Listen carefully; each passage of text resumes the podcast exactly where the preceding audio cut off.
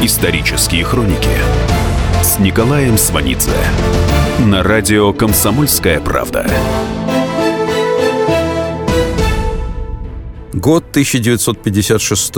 Это было в начале 56-го в подмосковном санатории Барвиха. Прогуливались трое – поэт Назым Хикмет, митрополит Крутицкий Николай и писатель Александр Фадеев – Разговор сначала шел о Шекспире, потом как-то неожиданно свернул на роман Фадеева «Молодая гвардия».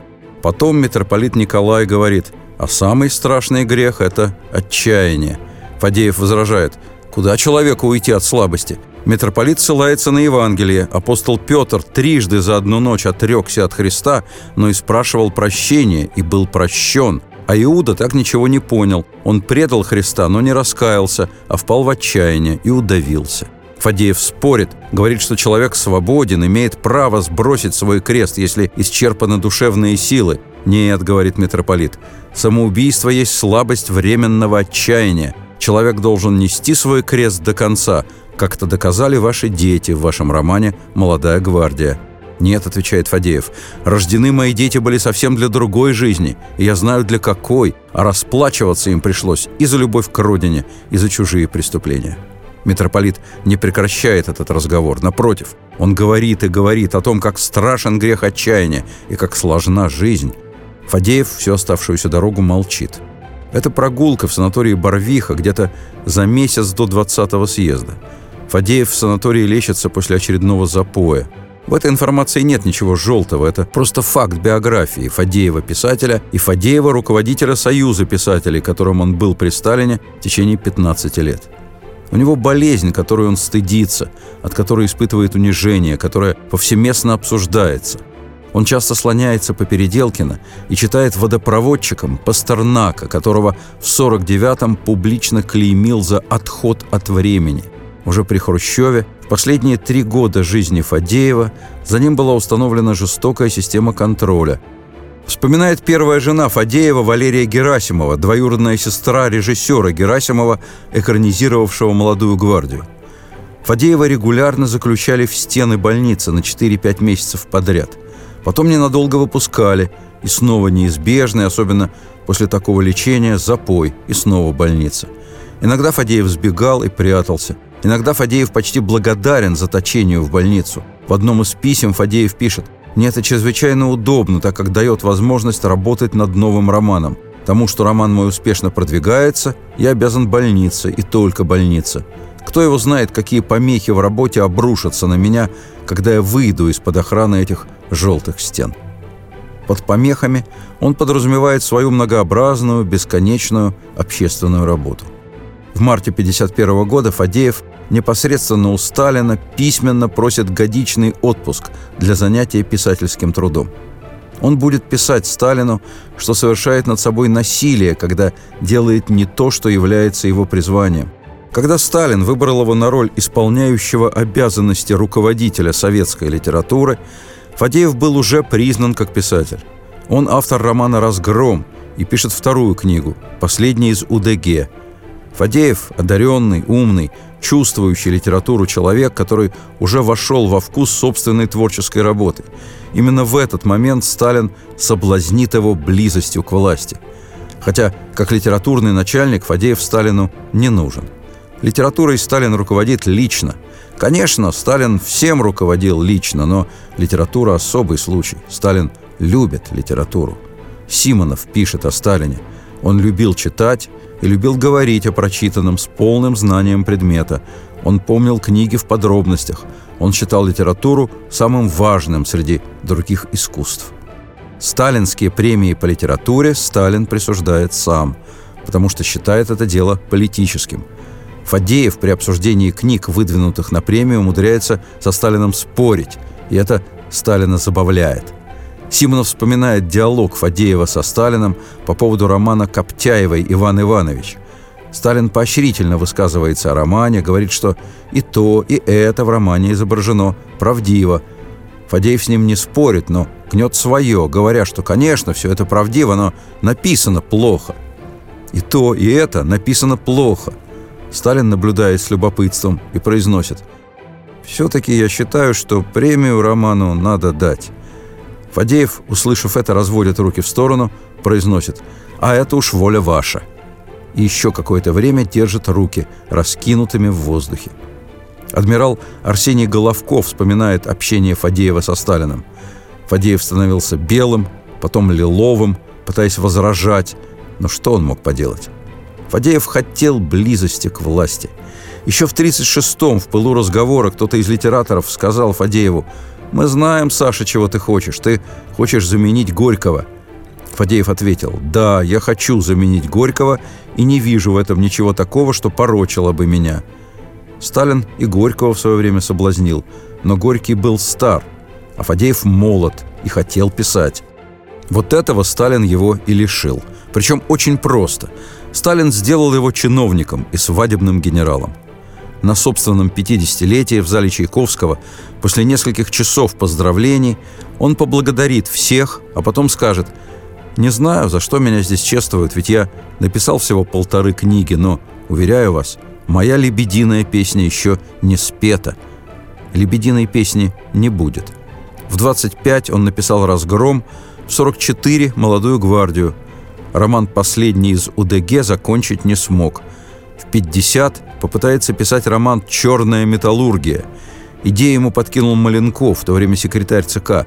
Маленков скажет, что сделано грандиозное открытие, что Фадеев окажет помощь партии, если опишет это. Фадеев поедет на Урал, будет собирать материал, начнет писать. Потом окажется, что никакого изобретения не было, что все это шарлатанство на миллионы рублей, а те, кого называли вредителями, и не вредители вовсе, а честные люди, их реабилитировали. Весь посыл оказался ложным.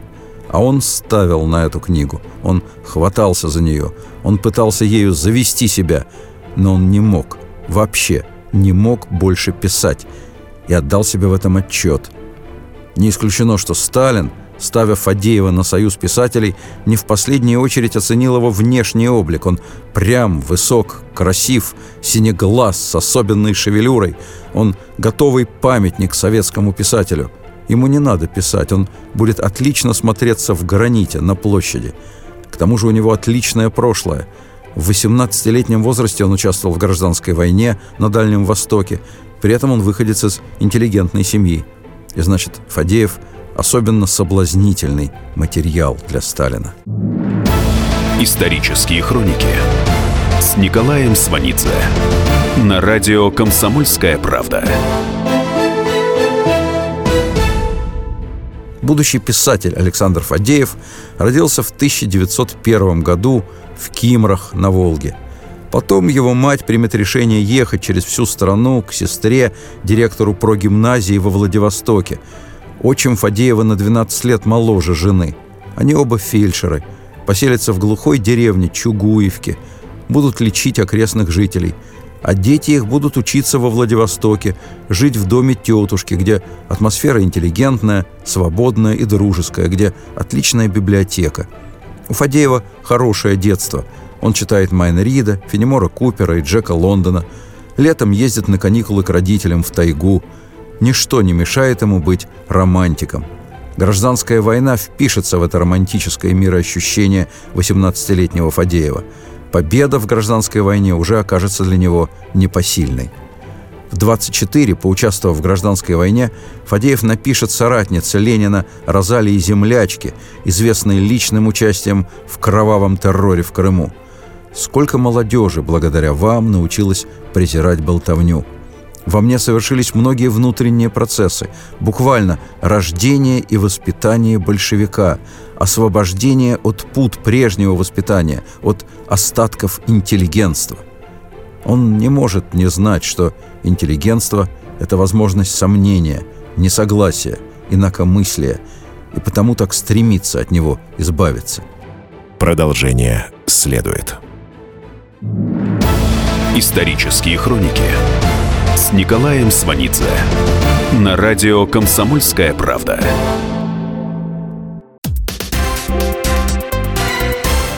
Все проблемы ему по колено. И по пояс любые критики. По плечу разговоры с теми, кто по локоть увяз в политике.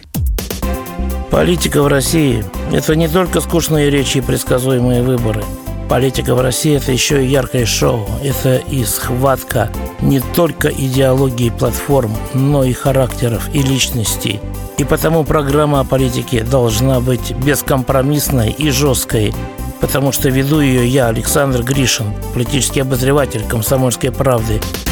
Политическое шоу «Руки по локоть» с Александром Гришиным. Слушайте каждый вторник в 16.05 по московскому времени. Исторические хроники с Николаем Сванидзе на радио «Комсомольская правда».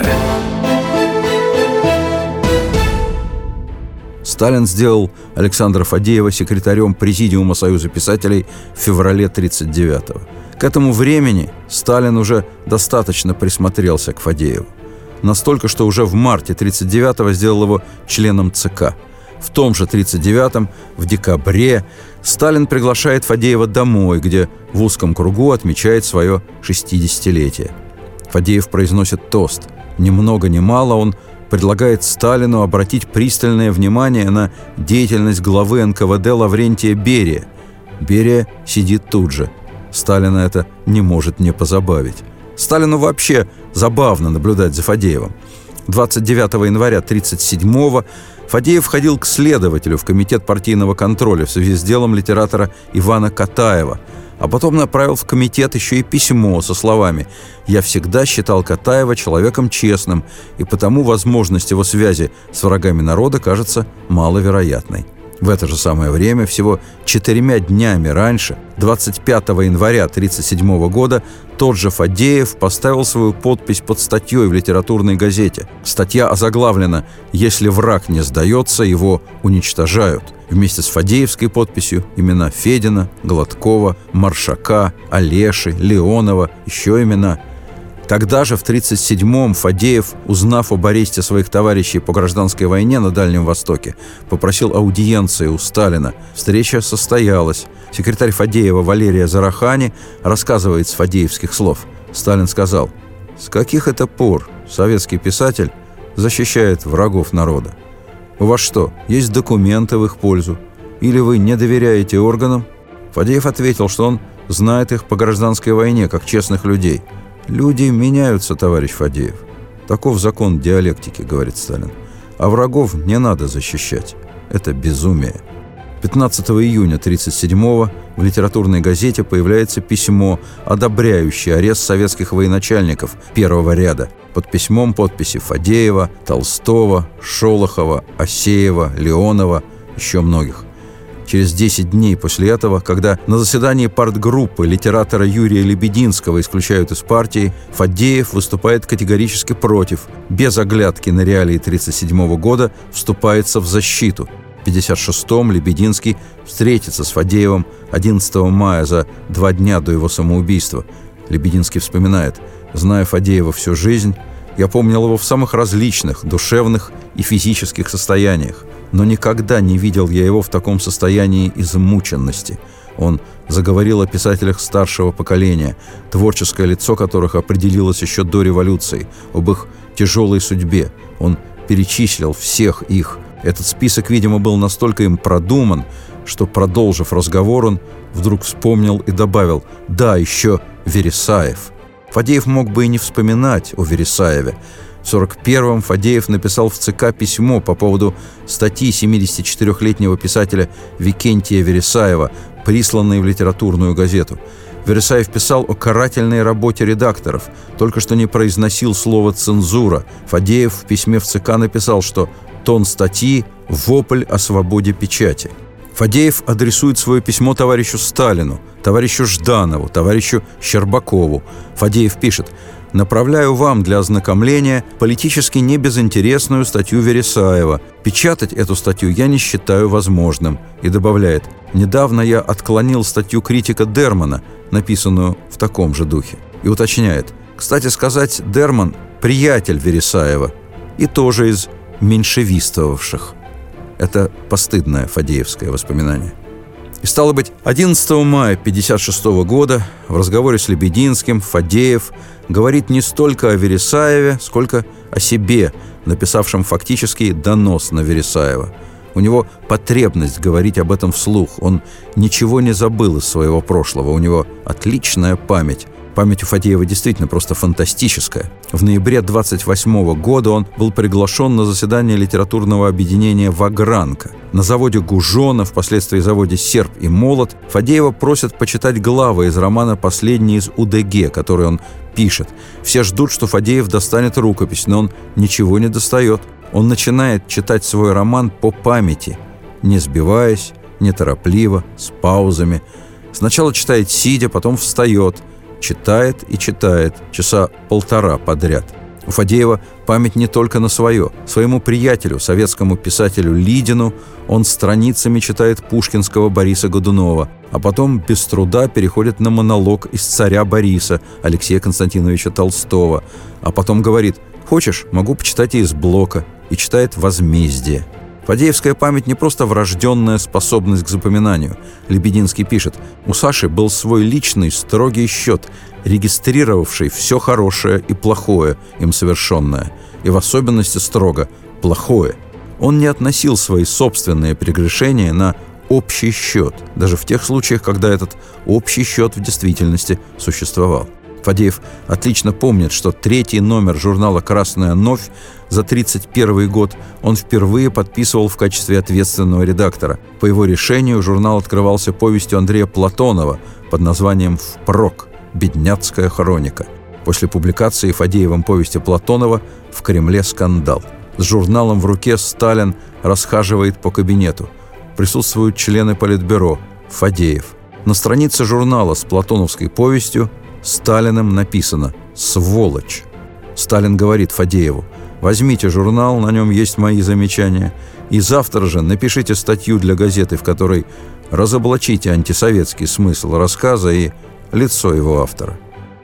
Фадеев, опубликовавший повесть Платонова «Впрок. Бедняцкая хроника», пишет разносную статью под заголовком «Об одной кулацкой хронике». Потом Фадеев еще дважды напечатает Платонова в своем журнале. В 1939-м знаменитый официальный критик Ермилов напишет донос на Платонова Жданову и Фадееву. Фадееву удастся выбить Платонову приличную квартиру. Военные рассказы Платонова Фадеев называет одними из лучших за годы войны. 4 января 1947 года тот же критик Ермилов публикует в литературной газете рецензию на рассказ Платонова. Рецензия заглавлена – клеветнический рассказ Андрея Платонова. Ермилов пишет, что послевоенное творчество Платонова – клевета на советскую власть. Симонов назовет Ермилова «подручным Фадеева», в том смысле, что Фадеев мог своей властью, как глава Союза писателей, снять публикацию в литературной газете, хотя Симонов едва ли мог не знать, что может и чего не может Фадеев. Впрочем, Фадеев действительно поддерживал Ермиловым вполне тесные отношения. В письмах обращается к нему «дорогой Вова». Правда, в 50-м Фадеев все-таки добился ухода Ермилова с поста редактора литературной газеты. Но Платонову это было уже безразлично. Платонов, тяжело больной, умирает в полной бедности. Фадеев помогает ему материально. Когда Платонов умрет, Фадеев на похороны не поедет, хотя места себе не находит. Хотел было звонить Сталину, но не решился – вечером запил.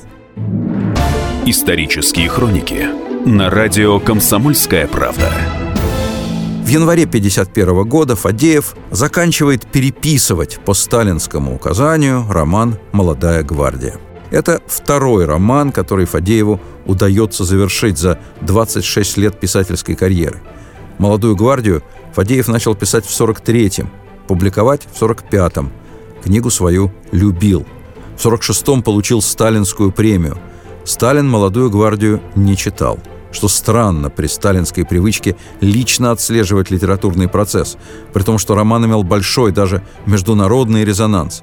В начале 48-го уже готов фильм Сергея Герасимова по роману Фадеева.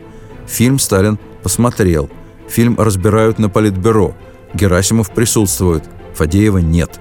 Никто не знает, где он – Сталин требует от Герасимова усиления роли партии в фильме. Сталин говорит, «У вас в этом фильме все большевики погибают в первой серии, а после этого молодежь действует против фашистов без поддержки коммунистов». У вас дети выиграли Отечественную войну. Через неделю газеты выходят с разносом Фадеевского романа. Борис Полевой вспоминает выступление Фадеева на пленуме Союза писателей через неделю после разноса в прессе, инициированного Сталиным. Борис Полевой пишет «Я никогда не забуду, как он стоял тогда, высокий, прямой, белоголовый, и, крепко держась за трибуну, говорил «Я очень люблю свою книгу, я люблю ее героев и сделаю все, что будет в моих силах, чтобы исправить недостатки, на которые мне указали». Год к работе Фадеев не притрагивался.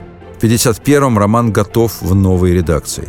Таково фадеевское представление о партийной дисциплине. В его понимании это неуклонное, фанатичное повиновение указаниям сверху. Потому что наверху, по его убеждению, безусловно, лучшее. Это убеждение у него глубже, чем может показаться на первый взгляд. Из письма Фадеева. «Я вообще не знаю, как надо устраивать жизнь с женой и где найти место между женщиной и тем главным, чему я служу, а я слуга партии. А Эренбургу Фадеев однажды скажет «Я двух людей боюсь, мою мать и Сталина, боюсь и люблю». Исторические хроники с Николаем Сванидзе на радио «Комсомольская правда». Сталина Александр Фадеев, конечно же, забавлял. В 1939-м Фадеев налагает запрет на публикацию стихов Анны Ахматовой в московском альманахе. Ахматову к тому времени уже 14 лет не издают. Она живет нищенски. Но 17 ноября 1939 года на закрытом заседании Президиума Союза писателей Фадеев докладывает о тяжелом положении Ахматовой и вносит предложение об оказании ей материальной помощи – принимается постановление о выдаче Ахматовой денежного пособия. 17 января 1940 года с просьбой об улучшении жилищных условий Ахматовой Фадеев обращается за помощью к Вышинскому, в прошлом прокурору СССР, а в 40-м зампреду Совнаркома. Письмо Фадеева Вышинскому об улучшении жилищных условий Ахматовой заканчивается неординарно. В конце концов, ей не так уж долго осталось жить. В 1940 году сверху неожиданно разрешают выпуск Ахматовского сборника из шести книг.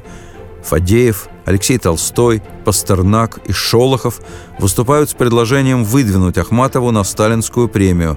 Но в сентябре Жданов запрещает выход Ахматовского сборника. А Фадеев в это время хлопочет об арестованном сыне Ахматовой Льве Гумилеве. Корней Чуковский вспоминает – Фадеев написал ей большое письмо, что он дозвонился до нужного ей человека, чтобы она завтра утром позвонила Фадееву, и он ее сведет с этим человеком. Продолжение следует. Исторические хроники с Николаем Сванидзе на радио «Комсомольская правда». Как не пропустить важные новости? Установите на свой смартфон приложение «Радио Комсомольская правда». Слушайте в любой точке мира. Актуальные новости, интервью, профессиональные комментарии. Удобное приложение для важной информации. Доступны версии для iOS и Android. Радио «Комсомольская правда». В вашем мобильном.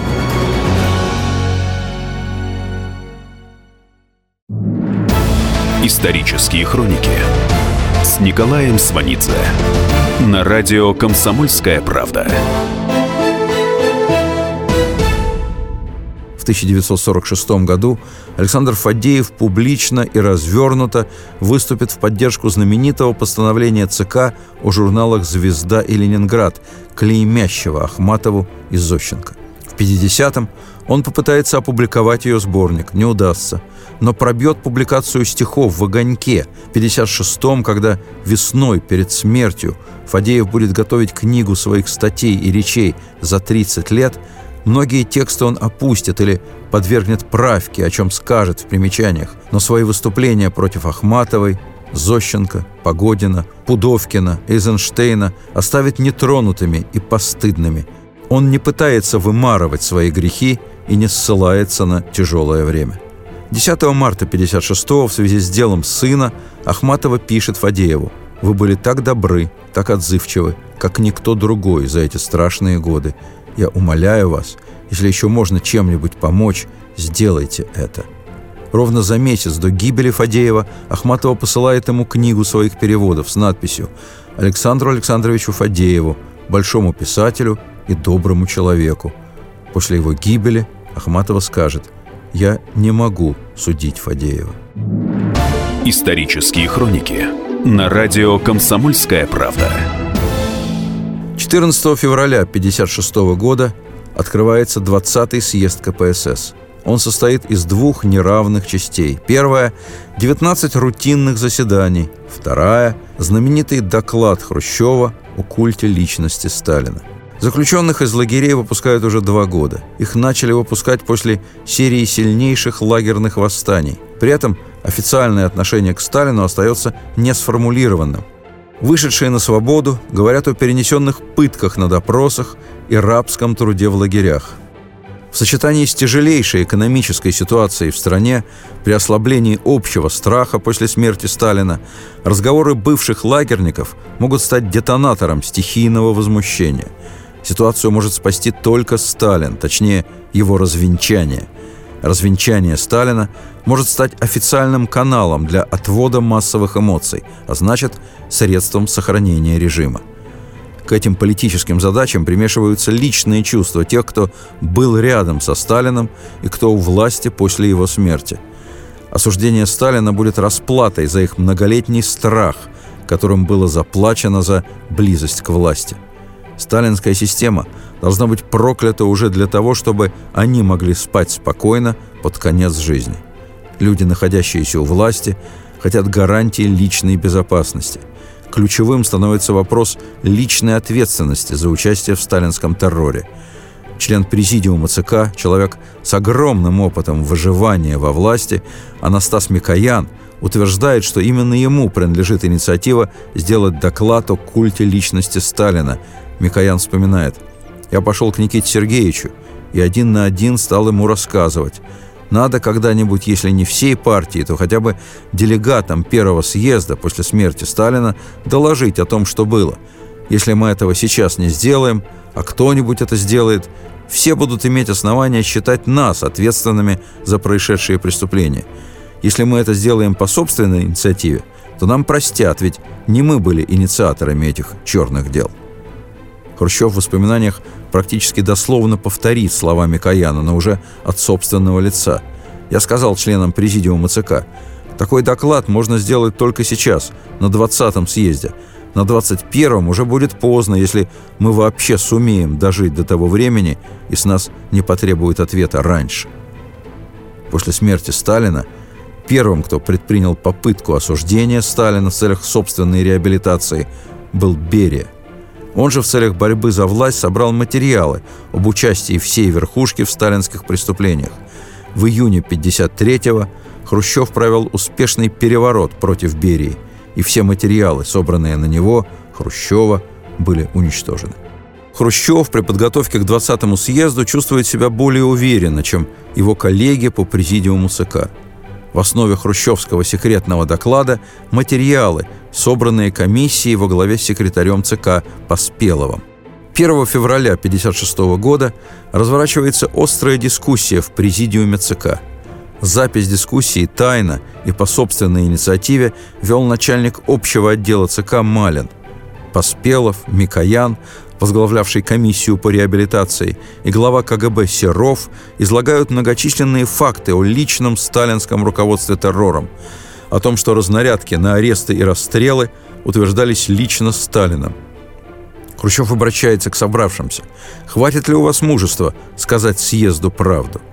Потом выступает Молотов и говорит, что надо в докладе отметить роль Сталина как великого руководителя и продолжателя дела Ленина – Молотова поддерживает безоговорочно Ворошилов и с оговорками Каганович. Хрущев подводит итог, говорит, Сталин был предан делу социализма, но все делал варварскими способами, все своим капризом подчинил. Потом Хрущев вспоминает Егоду и Ежова, возглавлявших НКВД в разгар террора. Хрущев говорит, наверное, Егода чистый человек. И Ежов тоже. Эти слова точно отражают логику Хрущева – Сталин преступен, остальные – исполнители, не более. В начале февраля 1956-го готов 70-страничный доклад по Спеловской комиссии.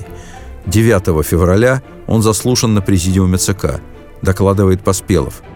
Поспелов известен как откровенный сталинист. Именно поэтому он был поставлен Хрущевым на комиссию по сбору материалов о сталинских репрессиях. Ни у кого не будет сомнений в его объективности. Расчет оказался точным. Поспелов, делая доклад по собранным материалам, временами плачет. Хрущев берет слово. Несостоятельность Сталина раскрывается как вождя. Что за вождь, если всех уничтожил? Надо проявить мужество, сказать правду. Хрущев предлагает сделать доклад на закрытом заседании. Молотов опять говорит, что в докладе должна быть формулировка «Сталин – продолжатель дела Ленина». Хрущев не согласен. Каганович поддерживает Хрущева, но говорит, что надо хладнокровно подойти. Хрущев, очевидно, не согласен на хладнокровный подход. Хрущев подводит итог. «Все мы работали со Сталином, но это нас не связывает. Либо сказать о нем, либо мы оправдываем его действия. На съезде доклад поставить. Не бояться, не быть обывателями». Некоторое время просуществовала идея пригласить на съезд несколько человек, вышедших из лагерей, предоставить им трибуну как свидетелям сталинских преступлений. Потом от этой идеи Хрущев отказывается. Хрущев утвержден докладчиком о культе личности 13 февраля, накануне съезда. Тогда же решено, что доклад состоится после голосования по составу руководящих органов партии. Потому что никто из членов президиума ЦК не уверен, что после секретного доклада за них проголосуют. Доклад готов к 23 февраля. 24-го Хрущев зачитывает доклад. Ленин и Сталин с первых же слов разведены в разные стороны. Ленин, очищенный от Сталина, станет опорой веры для миллионов людей еще более чем на три десятилетия, вплоть до развала СССР. Хрущев приводит примеры отрицательного отношения Ленина к Сталину, а также отношения Маркса и Энгельса к культу личности, как таковому. Потом начинается основная часть доклада – репрессии второй половины 30-х годов, пытки, истязания – в убивание ложных показаний, самооговоры. Происходившее названо массовыми репрессиями по государственной линии. Сталин ввел понятие «враг народа». Это формула для физического уничтожения людей. А эти люди никогда не были врагами, шпионами, вредителями. Они оклеветаны. Дальше Хрущев говорит о роли Сталина в годы войны. Говорит, что страна была не готова к войне, что никакого внезапного нападения не было, что Сталин не верил предупреждениям, что в начальный период войны Сталин бездействовал, что перед войной истреблены армейские кадры и апеллирует к сидящему в зале маршалу Рокоссовскому, пришедшему на войну прямо из лагеря. Кусок о войне, вероятно, сильнейший в докладе и вообще сильный даже по сегодняшним меркам. Неожиданно Хрущев позволяет себе невероятную шутку. Хрущев вдруг произносит – а надо сказать, что Сталин операции планировал по глобусу. Да, товарищи, возьмет глобус и показывает линию фронта.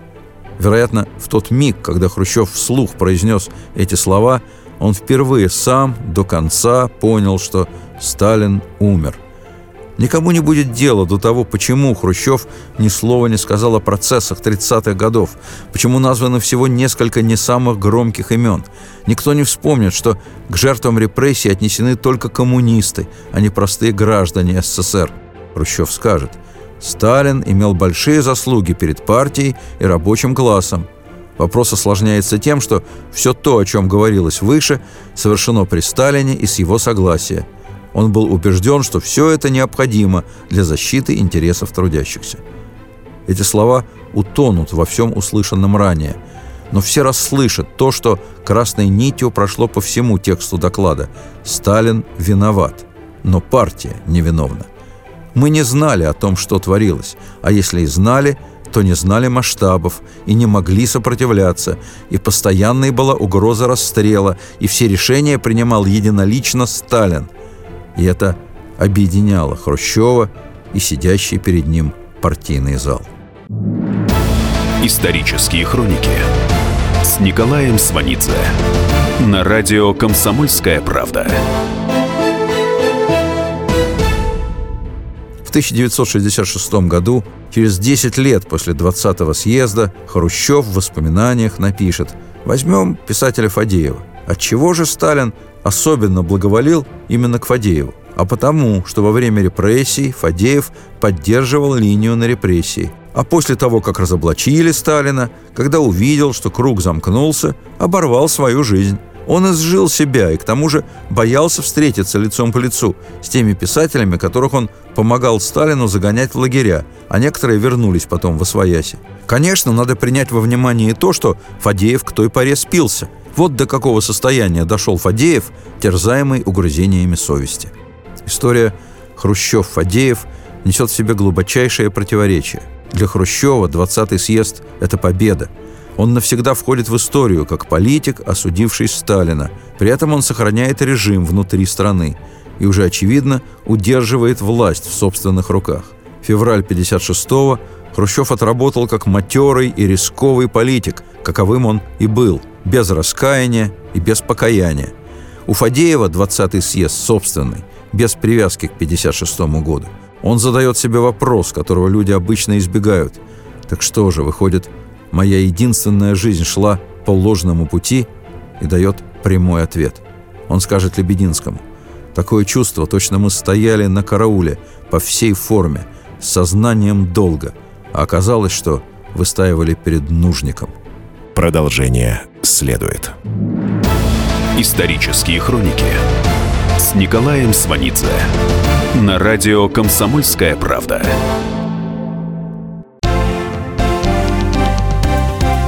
Здравствуйте. Я Евгений Беляков, заведующий отделом экономики газеты «Комсомольская правда». Я знаю почти все об экономике страны, личных финансах и время от времени даже играю на бирже. Но у меня нет миллиона долларов. И я очень хочу его заработать. Поэтому каждую неделю в прямом эфире я буду общаться с тем, кто смог стать богатым и знает, как сделать богатым меня и вас. Встречайте новый проект «Миллионеры». Каждый понедельник в 3 часа дня только на радио «Комсомольская правда». Исторические хроники с Николаем Сванидзе на радио «Комсомольская правда». Год 1956. Хрущев сразу после утверждения во власти сознательно и бессознательно устанавливает новые правила игры в обществе. Невинных людей теперь не сажают, как при Сталине. Однако любое высказывание, не соответствующее официальным установкам, по-прежнему есть опасное государственное преступление. А значит, держись в рамках дозволенного, не задумывайся и спи спокойно. По сравнению со сталинскими временами это несомненное освобождение, потому что при Сталине лояльность или даже собачья преданность не имели никакого значения – Новая хрущевская система безопасна для основной массы населения и перспективна для власти, потому что она выращивает не граждан, а людей, которые все равнодушно спускают власти. Власть может вести себя как хочет и как может. В 55-м власть этого еще не знает. Исторические хроники с Николаем Сванидзе на радио «Комсомольская правда». Когда стали выпускать из лагерей, всякое бывало – Александру Фадееву в ресторане Союза писателей публично не подают руки. Говорят, всех нас Сашка посадил. Плевали ему в дачную калитку. Другие, возвращаясь, сразу приезжали к нему. Он еще до 56 -го года, до 20-го съезда пишет в различные инстанции просьбы ускорить реабилитацию знакомых ему людей. С 53 по 56 написано более 500 писем – и не только в эти оттепельные годы писал. В 45-м из лагеря вышел поэт Николай Заболоцкий. Он приехал к Чуковскому. Вечером пришел Фадеев. Прямо объяснил. Знал, что у вас Заболоцкий, вот и пришел. И предложил Заболоцкому готовить к изданию сборник стихов. Сказал, что будет рецензентом, несмотря на то, что судимость с автора не снята, и он остается врагом народа.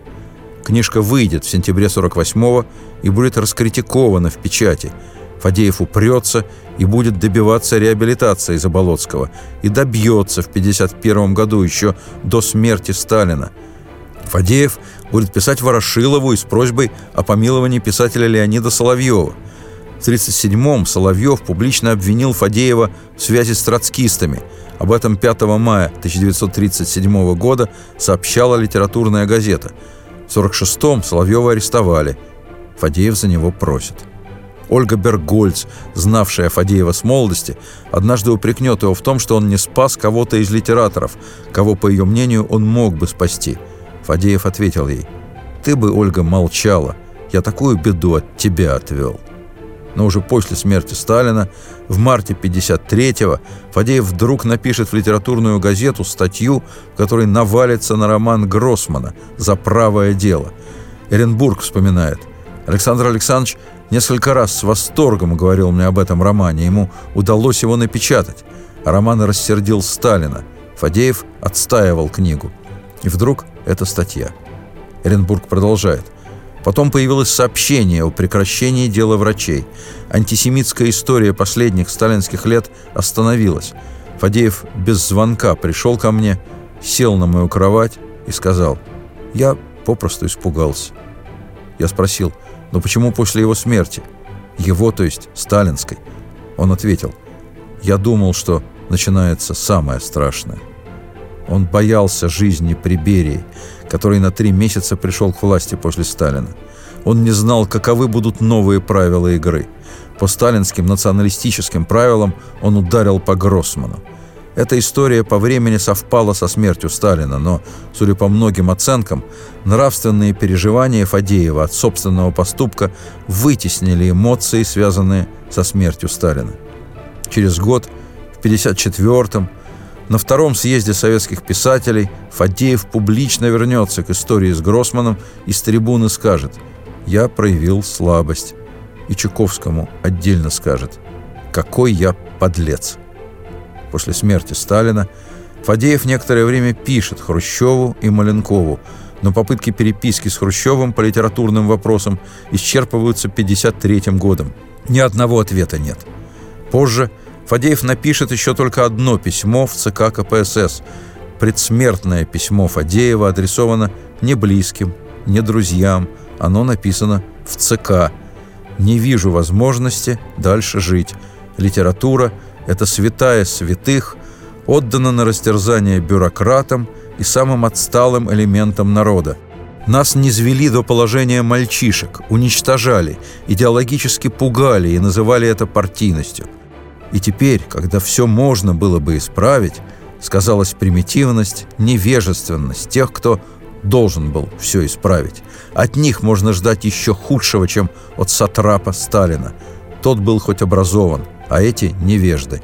Я с превеликой радостью, как избавление от этого гнусного существования, ухожу из этой жизни.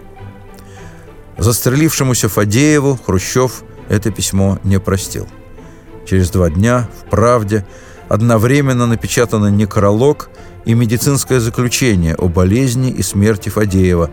В «Правде» сообщается, что Александр Александрович Фадеев в течение многих лет страдал тяжелым прогрессирующим недугом – алкоголизмом. Неоднократно лечился в больнице и санатории. Указывается, сколько месяцев и в каком году. Ни до, ни после подобных некрологов не было – Предсмертное письмо Фадеева не публиковалось до 1990 года. Исторические хроники на радио «Комсомольская правда». После смерти Сталина в первый оттепельный год генеральный секретарь Союза писателей СССР Фадеев на закрытом партсобрании Московского отделения Союза писателей выступил с предложением распустить Союз писателей как крайне бюрократическое учреждение. Его Фадеевская должность, естественно, упраздняется. Вместо этого Фадеев предлагает создать просто творческий клуб. Реакция против была бурной. Фадеев сидел с красной шеей и красным лицом, изредка мигая голубым глазом. С ним это случалось в минуты крайнего волнения. За его предложение не рискнул выступить никто, даже те немногие, кто был с ним согласен. Исторические хроники с Николаем Сванидзе на радио «Комсомольская правда». 11 мая 1956 сидя в комнате своего сына Миши, он будет говорить Лебединскому – ни один отряд интеллигенции не понес такого страшного урона, как писатели за последние 20 лет. А скольким были переломаны спины во всевозможных проработках. Ведь это всегда были писатели талантливые, даже те, кто умерли своей смертью, умерли преждевременно. Лебединский вспоминает, нервный и возбужденный, он говорил почти непрерывно. Мне редко удавалось вставить слово. Разговор длился около трех часов, почти все время говорил он. Это было в пятницу, вспоминает Лебединский. В воскресенье, 13 мая, у нас на даче собрались гости. Я рассказал, как тревожит меня состояние Фадеева. Между обедом и чаем жена вышла в сад. Вернувшись, остановилась в дверях и сказала, случилось ужасное несчастье. «Саша», – прошептал я еще до того, как она произнесла его имя. Исторические хроники с Николаем Сванидзе на радио «Комсомольская правда». С ним было клево и зимой, и летом. При его виде у рыб дрожали плавники – но он куда-то исчез, и мы остались совсем одни. Ну, ну, ну, ну, на себя или на баржа? Я не знаю, не знаю, я не знаю!